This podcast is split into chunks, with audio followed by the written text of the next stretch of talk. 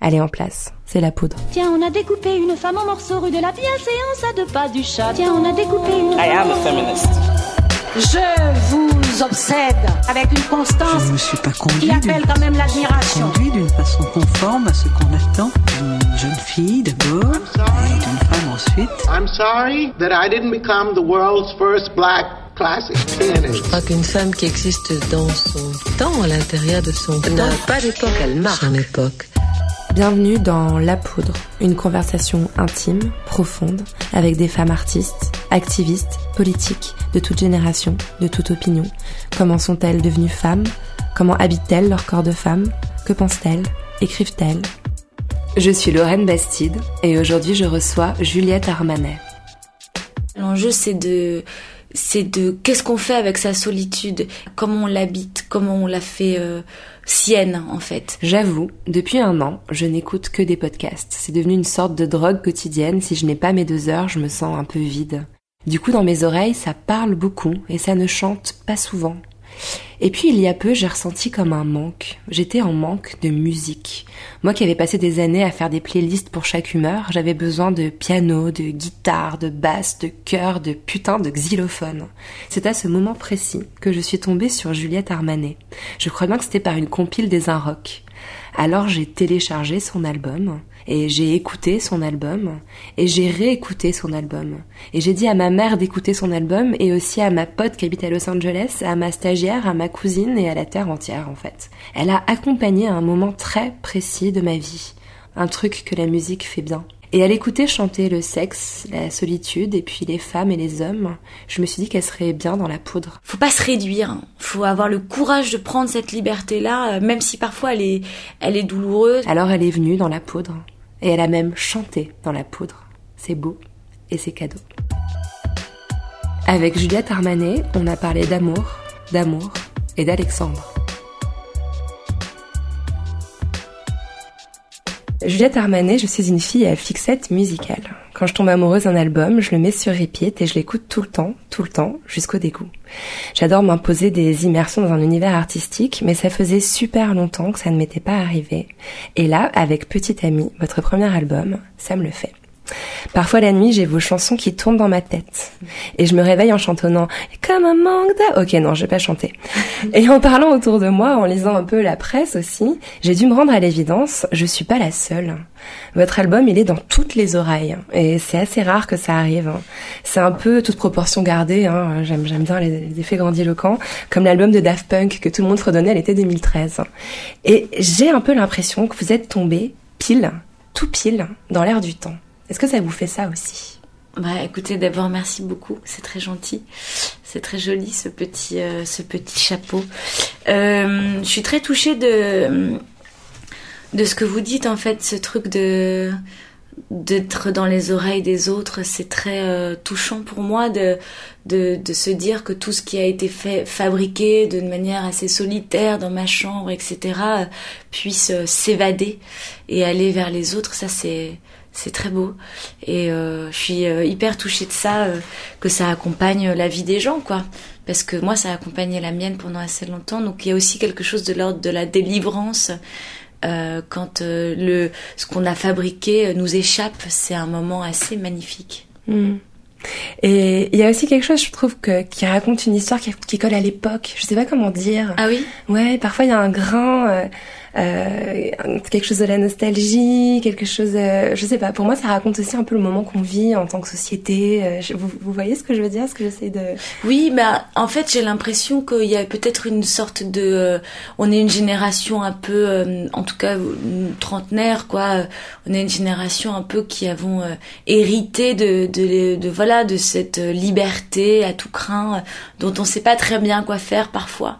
Donc oui, il y a peut-être aussi quelque chose de d'assez doux euh, dans le fait de se réfugier dans des bonnes vieilles chansons d'amour un peu euh, à l'ancienne comme ça. euh, Il y a, peut-être un peu de réconfort, peut-être, je Mhm. sais rien. Hmm. Elles sont à l'ancienne, mais elles sont, elles sont plus plus queer que ça, elles sont elles sont plus barrées. Je trouve que ça raconte aussi un petit peu la, la, la, la folie bizarre de, de l'époque, du moment qu'on vit, Ah oui, euh, ah tout bah, en tant étant mieux. réconfortant. Enfin bon, voilà, j'arrête euh, j'arrête de faire mon, mon élégiaque et on, va- et on va attaquer l'interview. Alors, vous êtes né à Lille, c'est Mhm. bien ça? Vous avez vécu quelques années? Vous avez des souvenirs de, de Lille? Oui, euh, mes parents étaient euh, libraires en fait. Ils avaient une librairie euh, rue de la Monnaie dans le vieux Lille qui s'appelait Les Chimères. Donc euh, voilà que j'ai- grandi dans les livres. Et euh, voilà ils avaient cette librairie c'était un peu babos. Euh, ils étaient euh, c'était des, des, des gens cultivés. Ils le sont toujours d'ailleurs. Et euh, on a j'ai grandi en banlieue de Lille à Villeneuve d'Ascq. On avait une petite maison dans un lotissement. Et, euh, et c'était bien, j'ai quelques images en tête. Et je sais que mon frère y est retourné récemment, il m'a dit que c'était beaucoup plus petit que ce qu'il avait imaginé. Mais euh, c'était très heureux en tout cas, c'était très joyeux. C'est une enfance euh, légère? Ouais, une enfance dorée carrément même. J'ai eu du bol, je suis tombée sur des parents super. Euh, je pense que c'est des gens, euh, si je les rencontrais aujourd'hui, je les trouverais chouettes, quoi. J'ai eu vraiment du bol. C'est un beau couple qui s'aime. Ils se sont mariés, ils ont divorcé, se sont remariés. Dingue, ça, c'est incroyable, c'est Donc rare. ils ont vraiment une histoire d'amour très forte, euh, assez passionnelle, tout en étant très fraternelle. Et euh, voilà, et on a eu, on a eu, on a eu plein de, on a, eu- on a eu du bol. Ils nous ont fait faire plein de trucs, des voyages, de la musique, du sport, de la lecture. Enfin, je pense que on a, je suis vraiment tombée élevage poulet fermier de qualité. voilà. Cette histoire de divorce et de remariage, vous l'avez vécu dans votre enfance? Non, non, non, ils se sont. euh, C'était avant qu'on naisse. Mais euh, ils se- ils- on est né. euh, mon, pa- mon papa avait déjà un fils qui est mon frère qui s'appelle Alexis. Enfin bon, bref, c'est une très grande histoire. Mais euh, du coup, euh, l'amour est un peu sacré dans notre Mm. famille. On n'est pas, euh, on, on se met pas avec quelqu'un par commodité, quoi. On se met avec quelqu'un par, euh, par, par amour, par passion. Par passion. Mhm. Alors, vos, donc, vos, vos parents étaient libraires, vous, vous venez de l'expliquer, mais ils étaient aussi musiciens, Ouais. euh, pianistes. Alors, votre père, c'était le jazz et votre mère, plutôt classique. C'est des, Mhm. des écoles qui sont très différentes. Il y a une école qui est plutôt de l'impro, l'autre qui est plus du solfège. Euh, qu'est-ce que, enfin, je, je simplifie évidemment, mais euh, qu'est-ce que, qu'est-ce que vous leur avez pris à chacun de votre rapport à la musique? Bah déjà ce qui ce qui est sûr c'est que cette euh, cet instrument le piano qui était là chez nous c'était vraiment un un membre de la famille à part entière. C'est-à-dire que euh, euh, ça, ça faisait partie de notre quotidien, de nos échanges, de notre vie. Tous les jours de ma vie, depuis que je suis enfant, j'entends quelqu'un qui joue au piano, que ce soit mon père, ma mère, ma grand-mère, enfin bref. Donc euh, voilà, ça, la musique était par, faisait partie intégrante de notre euh, quotidien.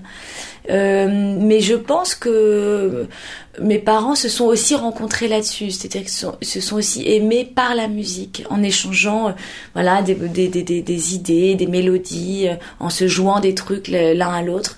Donc voilà, moi j'ai écouté pas mal ma mère jouer bah, du Chopin, du Beethoven, du Debussy. Mon père il, est, il nous a fait jouer, euh, il nous a joué pas mal de standards de jazz et puis il compose aussi de son côté. Donc euh, je crois que c'est en tout cas j'ai baigné dans euh, la mélodie, euh, euh, le sens du rythme. Enfin j'ai grandi là-dedans quoi. Donc euh, j'ai eu plutôt du du bol et puis j'ai pas vraiment eu le choix. Donc voilà, je je ça faisait partie de mon quotidien. Il y a eu un petit un moment où vous avez un peu rejeté à l'adolescence, je crois avoir lu quelque chose comme ça? Non, j'ai pas du tout rejeté, mais en fait, euh, j'ai commencé à apprendre un peu la- les partitions, enfin à jouer, euh, voilà, avec des partitions, à lire la musique, et, et en fait, euh, il y a eu un moment où, voilà, j'ai un peu envoyé valser le truc. Ce que je regrette littéralement euh, amèrement parce que en fait j'adorerais pouvoir prendre une partition et, et jouer un bon vieux Chopin, une chopinade, mais euh, mais je ne sais plus le faire malheureusement. Je suis condamnée à jouer mes trucs à moi. Mais non, j'ai jamais eu de rejet. Enfin, je veux dire, c'est juste que je me suis, j'ai préféré composer euh, euh, mes propres trucs, quoi. Mais euh, peut-être un jour je réapprendrai à lire la musique. J'aimerais bien.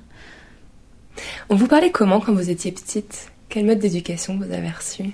À part la musique Ah, c'est une bonne question. Euh, bah, moi, j'ai des parents qui aiment débattre. euh, c'est, c'est bavardage ininterrompu. C'est-à-dire qu'on arrive au petit déjeuner à 8h moins le quart. C'est les grandes euh, théories, les grands débats. On parle de tout, il n'y a pas de tabou, on- voilà. Il y a une, une espèce d'éducation bavarde, euh, assez érudite.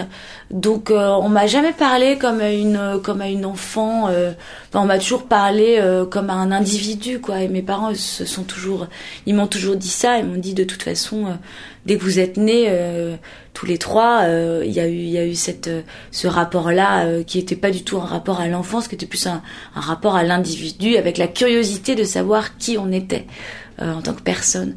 Donc on s'est toujours parlé d'égal à égal. Et, et ça c'est très fort je crois. C'est chouette, ouais. Mm. C'est rare. Mm. C'était quel genre de femme, votre maman? Ou c'est quel genre de femme, plutôt? Hum, c'est une chef d'orchestre. euh, elle a un côté chef de chantier comme ça. Elle est très dynamique. Elle te repeint une cuisine euh, en 10 secondes en lisant euh, un bouquin et puis après elle joue au piano et puis après elle te parle d'un truc pendant une heure. Elle est hyper euh, active. euh, elle est euh, extrêmement volubile et et et très tranchée quoi. C'est elle est elle est très honnête. Il y a pas de pas de faux semblants. Euh, elle est tendre, elle est ouais, c'est une super femme, super nana. On s'entend bien? Votre grand-mère aussi était pianiste? Oui, ma grand-mère était pianiste, mais en fait, elle n'était pas pianiste de profession. Elle était pianiste parce que éducation, euh, comme ça, euh, on lui a appris, euh, comme une jeune fille de bonne famille, à jouer au piano et à faire de l'aquarelle, quoi. Mais elle avait une vraie sensibilité pour la musique. Et c'est étonnant parce que quand elle est tombée malade, elle a eu une maladie d'Alzheimer. Euh, elle se souvenait plus de rien, de son nom, de son prénom de- et de voilà de qui elle était. Mais par contre, quand on lui jouait un Chopin ou avec une note qui était pas la bonne, euh, elle l'entendait tout de suite et elle repre... elle, te disait non non mais ça ça va pas du tout, euh, c'est pas ça, etc. Et euh, jusqu'au jusqu'au bout, euh, le piano, la musique est resté son bastion de de liberté, de conscience. euh, donc c'était très étonnant, très étonnant. Mm. Je pense qu'elle n'a pas eu le courage, et c'était pas l'époque peut-être d'être euh, pianiste professionnelle et d'assumer une carrière de musicienne, mais elle aurait, Elle aurait elle aurait pu. pu parce qu'elle était vraiment très douée. Elle vous a transmis quelque chose Ah oui, oui, elle nous a, bah, elle a appris à ma mère à jouer au piano, et, et puis moi je lui ai joué des trucs jusqu'à la fin. Et alors, vous avez écrit vos premières chansons quand vous n'aviez que 14 ans? Ouais, bon, comme plein de gens, euh, on écrit des, des on écrit ses, ses, premiers, euh, premiers bavardages, euh, gribouillages amoureux, euh, et les émois de l'adolescence comme ça. euh. Oui, oui, j'ai, écrit des trucs pour mon premier amour, puis des chansons pour mes copines, et puis, euh, puis j'aimais bien, j'adorais ça, quoi. Je me mettre au piano, ça me faisait du bien, ça me calmait, et puis ça me permettait sans doute de, de comprendre un peu mieux ce que je ressentais. Est-ce que, euh, enfin, j'ai lu que qu'il y a des chansons que vous avez écrites à, à cette époque, ou en tout cas il y a très longtemps, qu'on retrouve dans l'album d'aujourd'hui. Est-ce que vous sentez une continuité entre euh, l'adolescente que vous étiez et la femme que vous êtes aujourd'hui? Est-ce que c'est la même personne? Oui, c'est la même personne. Je suis je je, je suis toujours euh, là, donc je n'ai pas euh, changé. euh. Non non, mais euh, en tout cas, ce qui est sûr, c'est que hum, bizarrement, je me suis rendu compte que ces compos là, elles étaient assez proches de ce que j'ai fait euh, là dans mon disque, alors que entre 20 et 30 ans, quoi, j'ai j'ai plus partie dans des trucs d'expérimentation musicale qui étaient assez euh, différents. euh, euh, des trucs bruitistes, du cabaret. Enfin, je me suis un peu égarée, quoi. Je me suis cherchée. Et en fait, il y a eu cette espèce de boucle où, justement, quand j'ai composé Manque d'amour, je me suis dit, ça y est, c'est drôle, c'est le... Ça y est, c'est c'est c'est ça ma patte, la patte euh, Armanet, c'est ça, c'est c'est ce cocktail là quoi. Je l'ai senti tout de suite et euh, et en réécoutant par hasard les trucs que je faisais à 14-15 ans, je me suis rendu compte que c'était extrêmement euh, proche. Vous C'est avez fait drôle. un, un détour pour revenir à vous, en fait. C'est ça, mais en fait, euh, mon père dit toujours il faut consentir à soi-même. Je trouve que c'est une belle formule, que parfois on résiste à qui on est et que on met du temps à se à consentir à ce qu'on est vraiment. Vous êtes devenue femme ou vous l'étiez de naissance? Je suis pas sûre d'être très femme. Euh, je me sens pas ni femme ni homme. Je me sens, euh, je me sens voilà comme un individu. Je sais, je sais pas trop ce que ça veut dire être femme. Euh, euh, je, je, je me pose pas trop la question comme ça. Euh, euh, je sais pas, je suis devenue quelqu'un en tout cas. J'essaye d'être quelqu'un, j'essaye d'incarner euh, euh, au maximum ce que j'ai en moi. J'essaye de me connaître pour pour mieux me faire du bien et faire du bien aux gens autour de moi. mais je suis pas hyper femme, non. Bah d'ailleurs, vous jouez sur le genre. Moi, ce qui m'a donné envie de vous inviter dans la poudre, euh, c'est c'est ce truc un peu un peu trouble que vous entretenez. Par exemple, sur l'un de vos visuels d'album, vous posez avec une main près du visage, mais votre bras est un bras d'homme tout poilu. Ouais. Euh, et puis le titre donc de votre EP, Cavalier seul. Cavalier est au masculin, seul est au féminin. Euh, donc ça raconte quelque chose vraiment d'un d'un vécu euh, profond que vous avez. Oui, bah c'est non, mais c'est que je- on est une génération comme ça. euh, euh, je- hier, je parlais d'Indochine, un garçon au féminin, une fille au masculin. Ouais, on parlait d'Indochine hier avec des amis. Bah, on est un peu comme ça.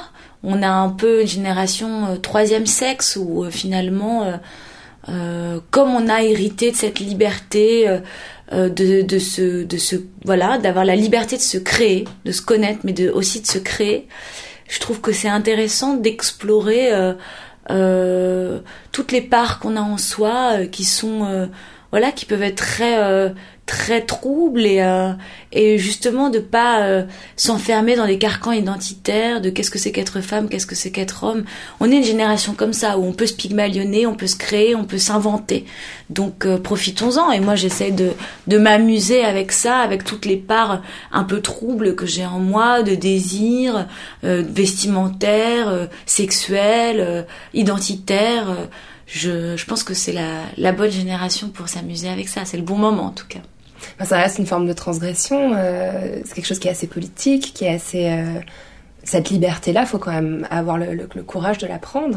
On est encore dans une société qui est quand même assez binaire dans sa vision euh, des rôles. Ouais, mais ça change, euh, ça change. En tout cas, c'est à nous de le faire changer, justement, de de pas euh, de pas euh, s'enfermer, euh, s'auto-enfermer dans des dans des clichés sexistes. Euh, Je trouve que c'est tout l'enjeu aussi de la féminité. euh, Enfin, être une femme de 30 ans à notre époque, euh, c'est un, c'est pas évident parce que justement on a cette liberté là de euh, ne si on veut pas d'enfants on n'est pas obligé d'en faire. Euh, si on veut euh, avoir une femme dans sa vie on peut. Euh, donc euh, faut pas se réduire. Faut avoir le courage de prendre cette liberté là même si parfois elle est elle est douloureuse même si parfois elle suscite de l'incompréhension chez les autres. C'est un peu un devoir euh, de pas euh, renoncer à ce que notre génération peut nous amener de d'insolence J'adore, c'est un super euh, bon leitmotiv. non, non, mais c'est pas toujours évident. Ouais. Moi, j'ai été célibataire pendant longtemps euh, et euh, j'ai senti quoi ce regard hyper pesant euh, de euh, pourquoi elle est seule.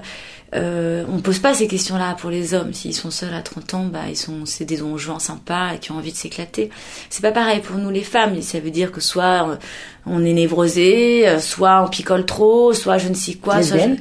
je- soit lesbienne, soit enfin voilà. Donc il y a aussi un un endroit où c'est long de de, de, de, se, de ne pas se réduire. C'est long de pas se dire ah bah ok pour faire plaisir à maman je vais ramener euh, euh, Jean-Michel un dimanche euh, au déjeuner quoi. Il y a, y a quelque chose de d'assumer parfois l'errance que ça suscite aussi de se connaître parce qu'il y a une forme d'errance aussi dans ce dans ce cheminement qu'on a pour pour se pour s'accomplir c'est parfois douloureux mais il faut passer par là enfin en tout cas moi je, je suis passée par là et je le regrette pas Je trouve que dans votre album, il y a aussi quelque chose qui ressort, c'est que la femme, euh, j'avais envie de dire, elle est, elle est quittée mais pas larguée. Euh, c'est un peu l'anti-Bridget Jones. On avait cette espèce d'image de femme célibataire en culotte gaine, euh, en train de faire des miettes sur son canapé, en écoutant All by Myself. Et là, j'adore All by Myself oui, Enfin, elle, j'adore la version de Eric Carmen Oui. qui est d'ailleurs en fait ce thème là c'est un thème de Rachmaninoff. Voilà donc c'est Eric Carmen qui a repris du Rachmaninoff. Une vraie musicienne dans la peau. non mais voilà. Mais en tout cas, je trouvais que l'image de la, de la femme seule euh, que, que, que rend Petite Amie, d'ailleurs le paradoxe est aussi intéressant, euh, c'est une femme qui est sexy, qui est mystérieuse, qui est envoûtante, et, et c'est rare qu'on arrive à renvoyer euh, voilà une image du célibat qui peut être un peu glamour ou, euh, un peu euh, un peu attrayante. Parce que le mot célibat, je le trouve assez laid. C'est pas c'est pas le l'enjeu, c'est pas ça. L'enjeu, c'est de c'est de qu'est-ce qu'on fait avec sa solitude. Et même d'ailleurs quand on est en couple euh, ou quand on est avec j'aime pas non plus ce mot être en couple quand on a rencontré quelqu'un avec qui on partage sa vie euh, il y a une forme de solitude existentielle qui existe qu'on soit euh, avec quelqu'un ou qu'on soit seul. Et cette solitude là elle est elle est elle est c'est la condition humaine c'est c'est c'est éternel. Donc qu'est-ce qu'on fait avec cette solitude là comment on l'habite? Comment on la comment on la fait euh, sienne en fait. Et euh, et c'est pas la, la question d'être largué d'être quitté de c'est qu'est-ce que comment on, va prendre cet espace là comment on va l'habiter voilà. Moi c'est ça qui m'a qui m'a intéressé. Dans les dans les échecs amoureux c'est ça qui se- qui se met en question. C'est pas que le manque de l'être aimé c'est comment être avec moi-même comment vivre avec soi. C'est aussi ça que ça pose comme question Pour en revenir un peu à votre parcours, vous avez fait des études euh, littéraires, vous êtes passé euh, par une prépa Hippocagne, Cannes, vous avez fait du théâtre et vous voulez devenir euh, comédienne à Ouais. l'époque. Qu'est-ce qui vous a attiré là-dedans? C'était une envie d'être sur scène déjà, une envie d'être regardée? Non, pas du tout. C'était une envie de, de dire les textes des gens que j'adore, de, de faire vivre la langue de Shakespeare, de Molière, de Marivaux, de Tennessee Williams. euh, voilà, enfin. C'était avant tout un amour immense pour la, la littérature et pour, le, pour les beaux textes. Euh, voilà, c'était une continuité sans doute de mes études de lettres. Et puis j'aime bien j'aime bien le théâtre parce que c'est un lieu de, comment dirais-je, le rapport au temps est, est assez magnifique. C'est-à-dire qu'on enferme des gens dans une boîte noire pour les faire rêver sur le monde, pour les faire réfléchir, pour les faire euh, voyager euh, dans des fictions, dans des histoires. Et il y a une espèce de temps comme ça de la représentation qui est un un temps hors du temps, un temps magique, presque un temps de l'enfance, quoi. Donc euh, c'est complètement à contre-courant de notre génération, de notre époque, et du coup ça me plaisait bien de- d'être au présent, de faire vivre le présent d'une manière extrêmement vibrante comme ça. Donc j'adorais, et puis j'aimais bien l'idée de la compagnie, de la troupe, côté saucisson vin rouge, Shakespeare, euh, Mouchkine, euh, voilà, je trouvais Ça fait ça, envie. ça fait très envie, mais la réalité du métier de comédien est bien plus prosaïque malheureusement et et euh, voilà et c'était euh, euh, en fait en vérité j'avais une vision très idéaliste de qu'est-ce que ça pouvait être qu'être comédienne et le, le réel était bien plus difficile de casting pour les pubs quick de voilà de d'attente quoi éternelle euh, pour euh, rencontrer un metteur en scène qui va vous faire enfin moi j'ai joué euh, 80 fois euh, le même la même pièce euh, où j'avais un- une réplique euh, enfin bon. Donc c'est un peu la désillusion quoi. Mais mais j'ai vécu des moments magnifiques. On a monté comme il vous plaira de Shakespeare. Et c'était des moments merveilleux quoi. Vraiment je mais j'ai regretté de de, de pas euh, rentrer au conservatoire enfin ça a été un grand c'était assez j'étais vraiment désespérée quoi que ça marche pas mais du coup je suis partie faire autre chose parce que je me suis dit bon si vous ne m'aimez pas et bien moi non plus C'est un milieu qui est un peu sexiste aussi. euh, quand vous parlez des castings, euh, on entend parfois des choses complètement dingues. On demande aux femmes d'avoir le pile de bon âge, et puis la bonne taille, et puis la bonne Oui, couleur de cheveux. c'est partout pareil, hein, politique, Ouais. Au théâtre, au cinéma, n'importe quelle euh, entreprise, je pense que on a encore des progrès à faire. Mm, clairement. Et donc finalement, vous devenez journaliste. Oui, enfin, journaliste, c'est pas vraiment ça. C'était, euh, j'ai fait des documentaires. Je me suis retrouvée Mhm. un été. Du coup, j'avais un projet de théâtre qui s'était annulé, et puis il était hors de question que je ne fasse rien, n'est-ce pas? Donc, euh, du coup, je me suis retrouvée à faire un stage dans une société de production qui travaillait pour Arte. Mhm. Et puis euh, voilà, de fil en aiguille, euh, j'ai accompagné une, une réalisatrice sur un tournage parce qu'elle avait besoin de quelqu'un qui avait son permis de conduire, ce qui était mon cas.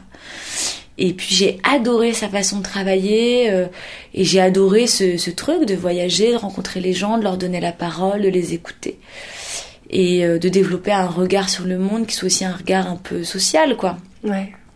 Donc euh, j'ai fait ça pendant sept ans.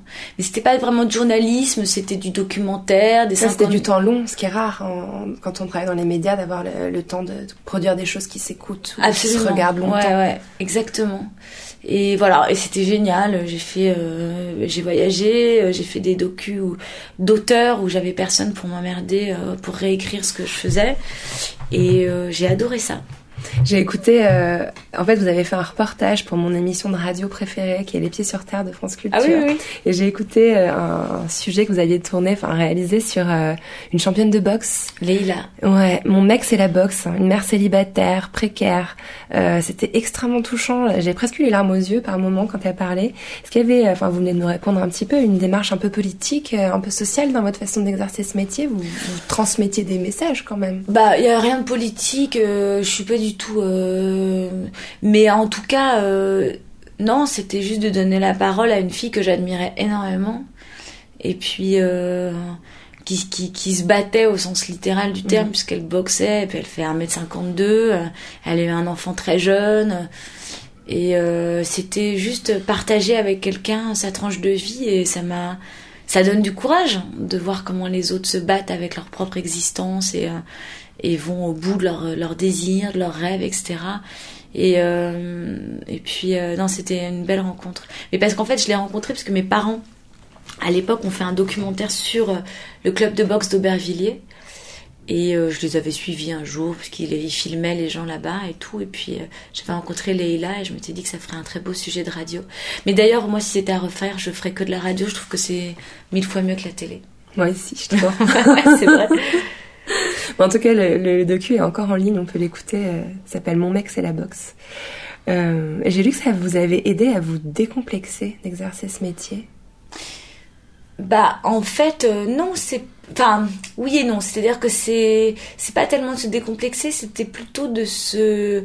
de rencontrer le monde. Euh, parce que moi, j'ai été élevée quand même dans un. J'ai eu de la chance, quoi. J'ai euh, été élevée dans un cocon. J'ai une famille. euh, voilà, avec euh, de la bienveillance, des moyens pour vivre, etc. Donc ça m'a aidé aussi à, à, à rencontrer la vie des autres, à sortir un peu de, de, de mon milieu à moi, à, à ouvrir, à m'ouvrir les yeux sur la complexité des destins humains. Et euh, ça m'a décrassé quoi un peu, ça m'a ça m'a encanaillé quoi, ça m'a fait du bien euh, de, de, de sortir un peu aussi de de mon de mon univers qui était assez euh, voilà assez charmant assez idyllique donc euh, ouais ça m'a ça m'a rendue très curieuse voilà Un peu déconstruite, comme on dit dans le milieu un peu universitaire. euh. oui pourquoi pas c'est une bonne un bon terme ouais carrément Et après, la musique vous a rattrapé. Alors euh, là, pour le coup, c'est c'est pas la même histoire parce que euh, faut monter sur scène. Est-ce qu'il a fallu euh, opérer une sorte de, de mue, une transformation physique, euh, visuelle euh, Est-ce qu'il a fallu réfléchir à, à la femme que vous vouliez être quand vous vous je allez suis fait refaire le nez les Ah seins. bah, c'est bien ce que je voulais dire. J'en ai, je- ça se voit, ça voit. non, non, euh, c'est une bonne question. Euh, déjà, euh, faire les plateaux télé et faire de la scène, ça n'a rien à voir. Ouais. C'est-à-dire que la scène, c'est un lieu très naturel pour moi, où je me pose pas tellement la question de la représentation, où j'essaye juste d'être au plus près de l'émotion et de, la musique. Donc euh, c'est pas du tout le même enjeu de comment je me représente. Euh, les plateaux télé, etc., ça c'est un exercice de style euh, qui est parfois drôle et parfois pénible. Euh, et puis il faut réussir à rester calme. Ouais, mais j'avais une question qui arrivait d'ailleurs là-dessus, si vous voulez, je vous la fais tout à l'heure. Mais euh, bien sûr qu'on se pose la question de comment se représenter euh, les premiers trucs, euh, comment je m'habille, comment Mhm. je me maquille. euh, quelle image j'ai envie de donner, de donner de moi euh, et puis euh, on m'a proposé des tenues un peu extravagantes des trucs et puis je ah non non non je peux pas euh, je je j'avais l'impression j'ai l'impression que j'ai- il faut que je puisse euh, euh, rester euh, vraiment moi-même quoi que il faut pas se farder euh, enfin je- j'admire les les Bowie les, les Lady Gaga qui arrivent à rentrer sur un plateau télé avec une perruque de 15 mètres de haut des talons de 35 cm et parce que il y a une forme de de projection de soi. Moi j'ai besoin qu'il y ait un lien avec ma vie sinon ça me sinon ça me dé- déstabilise trop quoi. Mais euh, bien sûr qu'on se pose la question de comment on se représente et euh, les, les, les, les shoppings de dernière minute où on va essayer des trucs en sueur dans une cabine avec ma cousine qui est styliste, où on est le rose, mais non, c'est immonde sur un plateau télé, il y a le violet, pourquoi pas, cette ceinture, elle me sert trop. Bon, c'est drôle, et, en même temps, euh, maintenant j'ai opté pour un truc très, euh, un peu uniforme, quoi. un noir. jean, ouais, un truc noir, un truc simple, pour qu'on puisse justement s'intéresser à ce que je raconte, je pense que c'est peut-être mieux, puis moi ça me va mieux en fait.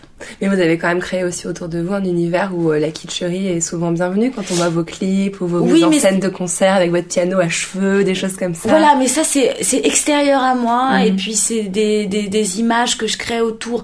Mais euh, moi j'ai besoin de rester euh, j'ai besoin de rester euh, simple. Enfin j'ai besoin que ce soit simple moi ce que je ce que je dégage parce que sinon enfin et puis je m'assume pas assez physiquement pour oser des trucs extravagants quoi.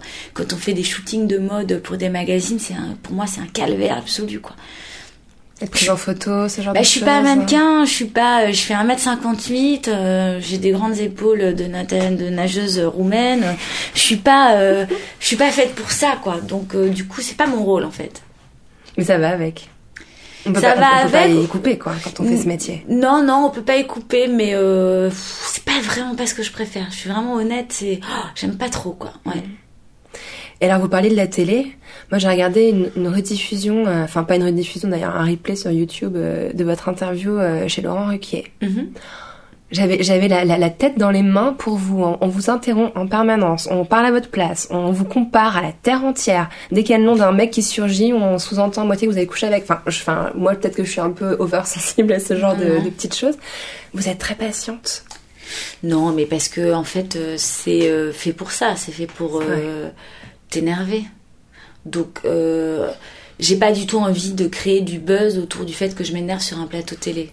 Ça Je- pourrait marcher.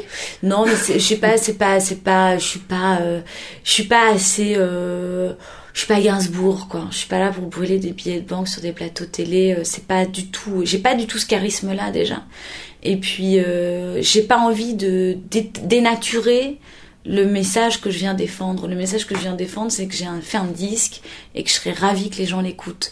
Euh, je suis pas là pour me faire un bras de fer avec euh, Monsieur Bénichou qui a 25 ans de télé derrière lui et qui est le meilleur ami de Laurent Ruquier. C'est, c'est précisément le fait de rester hors de ça qui fait que je préserve le message que j'ai à dire. Après, euh, c'est la télé, c'est quand même un univers de où tout va vite et puis c'est un univers faux. Ouais. C'est, quand on est sur un plateau télé, l'enregistrement Ruquier, ça dure 4h30. On peut pas se mettre un doigt dans le nez, se toucher les cheveux pendant 4h30. Tout le monde est au garde à vous. On est là, c'est, de la publicité. Donc par définition, euh, il y a quelque chose de, de soi. J'essaye de préserver au maximum le, le contenu de ce pourquoi je suis sur le plateau. Mais oui, c'est, c'est très dé- déstabilisant, évidemment. C'est un univers d'homme aussi, non? C'est un univers masculin. Oui, mais tout est un univers masculin. Tout est un univers masculin. Bon, ça, pff. Je sais pas, j'ai envie de vous tirer. Enfin, même, je- par exemple, le fait qu'on vous compare systématiquement à n'importe quelle chanteuse qui s'est mise devant un piano un jour, euh, c'est pas que c'est- c'est- j'ai pas l'impression qu'on inflige ce genre de choses aux, aux hommes, aux artistes masculins. euh, Non, ça, ça- c'est pas. Si, mais en fait, euh, moi j'essaie de pas rentrer dans ce débat-là Ouais. parce que j'ai pas envie d'entrer dans un débat de femmes. C'est-à-dire que j'ai pas du tout euh, ce, ce discours-là. J'ai pas du tout envie de me de me réduire à euh, euh, une artiste femme. J'ai pas du tout envie de dire parce que je suis femme, je- j'exige qu'on me qu'on ne me compare pas ou que machin. Parce que je suis femme, j'exige que Monsieur Bénichou ne sous-entende pas que j'ai couché avec Laurent Voulzy. Euh, on s'en on s'en fout. C'est pas du tout ça l'enjeu du truc. Euh, je sais euh, moi ce que ce que j'ai à défendre et euh, j'ai pas envie de me. Alors évidemment, hein, je suis je suis je suis la première à à estimer qu'on a encore euh, que le que le féminisme a lieu d'être, que on, on a des acquis sociaux qui sont des très précaires et qu'il faut se battre et que pas du tout se dire que sous prétexte on a le droit de vote et la pilule, il faut s'arrêter là. Et pour, ouais, pour l'instant, mais euh, j'ai pas envie de rentrer dans ces débats-là. Moi, ça me, je, suis- je suis un individu, je suis un citoyen. euh, Je suis pas, euh, je suis pas juste une femme qui se bat pour. euh, voilà, j'ai pas envie de ça. On vous associe aussi souvent à toute une euh, nouvelle génération d'artistes féminines. J'ai vu plusieurs interviews où on vous met au Mais là aussi, ça m'énerve. Là aussi, c'est énervant parce que en fait, euh, les titres, bande de filles, etc. Mais c'est ce qui est chouette, c'est que du coup, ça a créé des rencontres avec des artistes que j'adore.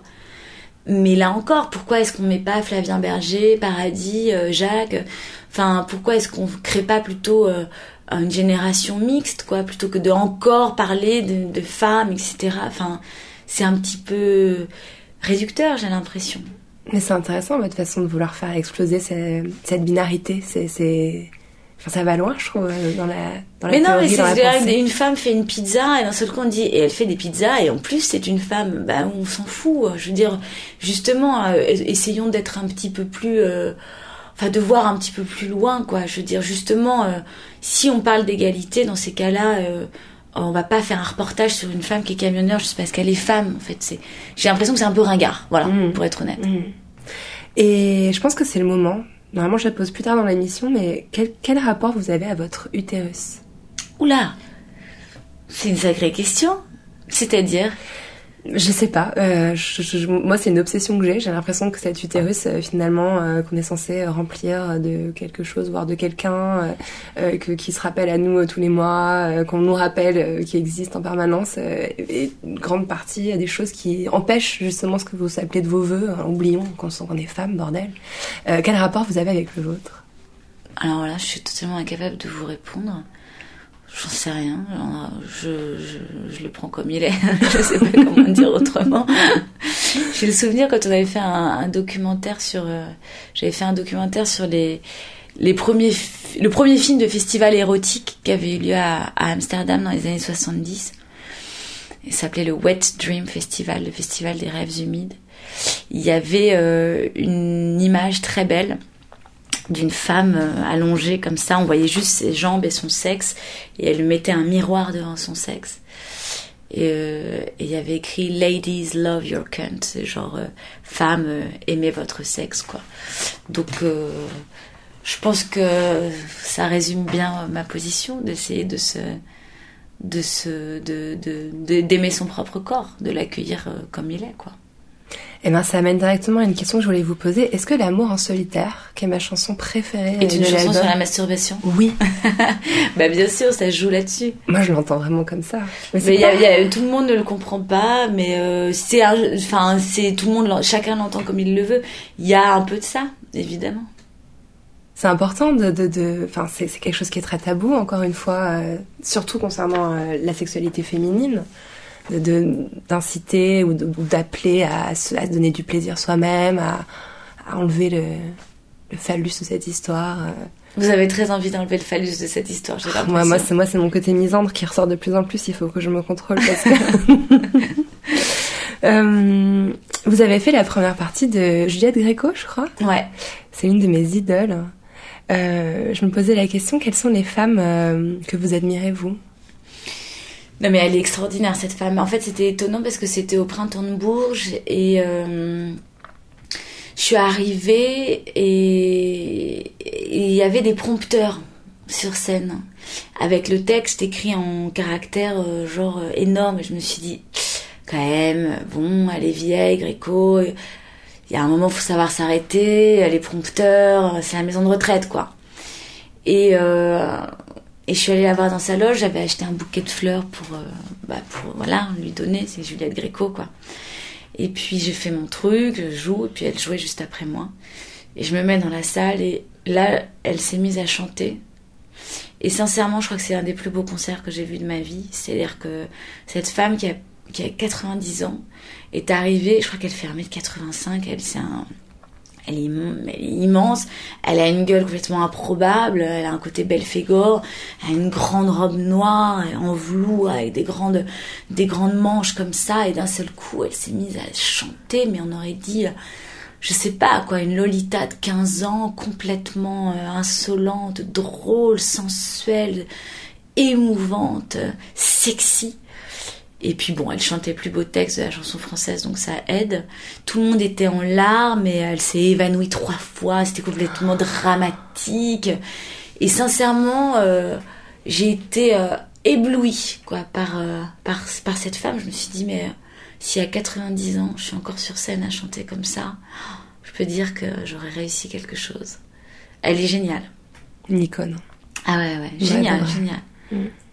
Vous avez d'autres euh, d'autres femmes qui vous, pas forcément qui vous servent de modèle, mais en tout cas que vous admirez ou Ouais, j'adore euh, Françoise Sagan.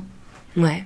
J'adore Sagan parce que justement, s'il y en a bien une qui a pensé la liberté, c'est elle. Mhm. Et justement, elle n'a pas parlé spécifiquement des femmes. Mhm. La, la force de Sagan, c'est qu'elle te parle de, de l'individu. Voilà. Et que c'est ça qui est merveilleux. C'est qu'il n'y a aucun, aucune conception euh, sexualisée de son rapport à la liberté. C'est euh, c'est l'extrême modernité de son propos. Euh, tout en étant totalement midinette et roman à l'eau de rose et, euh, et euh, elle a un côté vieux téléfilm un peu voilà un peu un peu suranné mais la vie qu'elle a eue le, le rapport aux hommes aux femmes au jeu à la vitesse à l'argent au succès euh, c'est quelqu'un de très inspirant pour moi ouais. Les hommes, ils en prennent un peu pour leur grade quand même dans votre album. D'ailleurs, c'était ah étonnant. non pas du tout Alors, j'ai une amie avec qui j'ai déjeuné euh, hier qui m'a dit Juliette Armanet, euh, moi je suis fâchée avec elle, j'aime pas du tout ce qu'elle dit. Je dis ah bon, mais pourquoi? Qu'est-ce qu'elle dit qui peut te sembler si polémique? Elle dit dans une chanson T'es odieux, mais t'es mon Dieu. Euh, Donc ça veut dire que le mec la traite mal et qu'elle se soumet à lui. Donc c'est dans Alexandre, qui est une très très belle chanson, très beau texte. merci Euh, qu'est-ce que, qu'est-ce que vous répondez quoi à ça? Bon, non, là, je pense que c'est quand même de l'humour à la base. Donc, euh, après, si ça ne la fait pas rire, c'est quelque chose de différent. Euh, non, là, c'est de l'humour. hein. T'es odieux, mais t'es mon Dieu, c'était pour le Oui, mot. puis c'est pour une rime. Et puis, euh, bon, là, je ne sais pas trop quoi dire, j'avoue. Et bon, il est pas, il est pas méchant l'homme de, de petite amie. Non, mais non, mais pas du tout. Mais moi, j'ai aucune haine envers les hommes. Je suis pas du tout comme ça. J'ai pas du tout. euh, je, Ah, moi, je- moi, j'ai j'ai pas eu cette lecture, mais je me suis dit tiens, c'est intéressant. Je, je pense que je pourrais lui poser la question. euh, Non, mais pas du tout. On parle d'amour, on parle de déception. Et puis d'ailleurs, c'est pas que des histoires d'hommes et de femmes, il y a des histoires de femmes et de femmes dans cet album aussi. Et parfois, c'est un homme qui, qui parle. Et voilà, et parfois c'est un homme qui parle. Donc, euh, je sais pas, on il y a pas, je parle pas plus- d'amour au sens euh, avec un homme plus une femme égale. Enfin, c'est beaucoup plus. J'espère, en tout cas, j'essaye de, de parler de ça au sens beaucoup plus large du terme. Enfin, Quand on écoute les textes et quand on les lit d'ailleurs, parce que vous, vous avez envie qu'on les lise vos textes. Ah ouais, exactement. C'est chouette que vous disiez ça. J'ai pris beaucoup de temps pour euh, la mise en page, pour euh, pour que j'ai j'ai, euh, emmerdé tout le monde avec les majuscules à tel ou tel endroit, les trois petits points, euh, les virgules. Mais euh, parce que pas du tout parce que j'ai la prétention d'être un poète, hein, pas du tout, mais c'est que comme j'ai pris du temps pour écrire, je trouve que c'est important aussi. Moi, j'aime bien quand on a un disque, euh, regarder les paroles, m'y perdre. Puis parfois, on entend autre chose, et puis en fait, il y a des jeux de mots Mm. qu'on ne comprend qu'en à l'écriture. Mon alter, mon mégot, je l'ai, découvert en le lisant. Voilà, euh, donc voilà, donc c'est drôle. euh, et puis moi j'aimais bien, j'aime bien faire ça avec les albums que que, que j'apprécie, de prendre le temps de lire, de regarder, etc. Donc euh, s'il y a, je me suis dit s'il y a quelques curieux qui ont le, qui prennent le temps d'ouvrir le le livret et de le regarder, euh, bah en tout cas ce sera fait avec soin. Mm, mais ça l'est. C'est agréable à lire. C'est vraiment une expérience euh, très littéraire en fait, euh, cet album. J'ai lu que vous écriviez par nécessité. Et je sais que pour écrire, il faut avoir accès à, à sa chambre à soi. C'est Virginia Woolf qui me l'a dit. Est-ce que vous y avez accès? C'est drôle que vous parliez d'une chambre à soi, c'est quelque chose qui me touche. euh, C'est un roman que j'adore. Et c'est surtout une, une notion que j'aime beaucoup, l'idée d'avoir un- une chambre à soi, un espace à soi partout. euh, Ou, euh, enfin voilà, d'avoir son, son, son terrain de jeu, quoi. Euh, pardon, j'ai perdu ce- cette question. Bah, Vous l'avez, votre chambre à vous alors Vous arrivez à vous la, à la trouver dans votre quotidien, dans la vie Oui, euh, bah, quand j'ai emménagé avec euh, la personne avec qui je vis, c'était un peu le, le problème de se dire mais comment parce que mon piano est chez moi et que je pouvais pas, je ne peux pas composer ou jouer. j'ai même du mal à jouer quand il y a quelqu'un dans la pièce. Donc et je me suis demandé comment j'allais faire. Donc j'ai trouvé une petite chambre de bonne qui fait 6 mètres carrés au septième étage d'un immeuble. Et euh, voilà, et j'y vais tous les jours, je vais chanter là-bas, euh, lire, écouter de la musique, écrire. Donc c'est petit, hein, mais c'est pas mal. Donc elle existe vraiment physiquement. Votre Elle existe physiquement, mais je, je ne pourrais pas faire. C'est ma garçonnière, je pourrais pas faire autrement. C'est fabuleux d'avoir ça. C'est une chance. C'est c'est c'est nécessaire euh, pour euh, pour ma vie euh, voilà ma vie conjugale et puis c'est nécessaire pour moi pour mon pour ma créativité. J'ai besoin d'avoir un lieu de où je m'échappe où je c'est c'est important c'est important vraiment Ça revient à cette histoire de solitude aussi dont vous parliez. exactement Mm. Pauvre être seul, quoi. savoir être seul ouais. Savoir être seul. Euh, J'avais hyper envie de vous demander, mais sentez-vous libre de me dire non si c'est compliqué, euh, si vous vouliez bien euh, chanter ou chantonner quelque chose pour les auditrices et les auditeurs de la poudre. C'est chaud ça. Ouais, je sais. Alors euh, qu'est-ce que je peux chanter? Bah, Je vais chanter Alexandre du coup pour votre ami. Ah, génial. Ouais, carrément. Ça va lui plaire. Alors j'y vais, je me ferme les yeux. Alexandre, je donnerai toute ma vie pour une cendre, rien qu'une cendre de ta qui. Ah, Alexandre, tu es ma Californie, tes mots tendres nagent dans mon bikini. T'es mon blasphème, ma plus belle insomnie. Mais te dire je t'aime, je sais, mais t'interdis. T'as beau être odieux, tu es mon Dieu. J'ai des frissons partout. Merci. Merci beaucoup. Une petite dernière question, ça évoque quoi pour vous, la poudre? Mais justement, je trouvais que c'était joli la façon dont vous le prononcez. Je sais pas, euh, j'aimais bien euh, le, le P, le dre, comment vous le dites, c'est assez joli. La poudre, la poudre, c'est plein de choses. Le maquillage, euh, euh, la guerre, euh, la drogue. voilà. C'est ni masculin ni féminin. C'est féminin quand même, j'ai l'impression. Mais euh, non, c'est un joli mot, la poudre. Poudrer. Je crois que ma grand-mère disait ça. Je vais me poudrer. Poudre. Allons-nous poudrer le nez? C'est ça. Merci beaucoup, Juliette. Merci, Armanet. merci beaucoup. Merci. J'espère que j'ai pas dit trop de conneries. Pas du tout, c'était génial. Merci à Juliette Armanet d'être venue faire parler la poudre avec moi. Si vous avez aimé l'émission, le mieux c'est de nous le dire avec des étoiles, 5 de préférence, sur iTunes. Vous pouvez aussi nous rejoindre sur les réseaux sociaux Twitter et Instagram où nous partageons toutes les recommandations culturelles de nos invités. N'oubliez pas de vous inscrire à notre fabuleuse newsletter sur notre site nouvellesécoutes.fr et cliquez sur La Poudre. La Poudre est une émission produite par Nouvelles Écoutes. Elle est réalisée par Aurore Meyer-Mailleux avec Zisla Tortello, assistante de production, et Zaki Halal pour le mixage.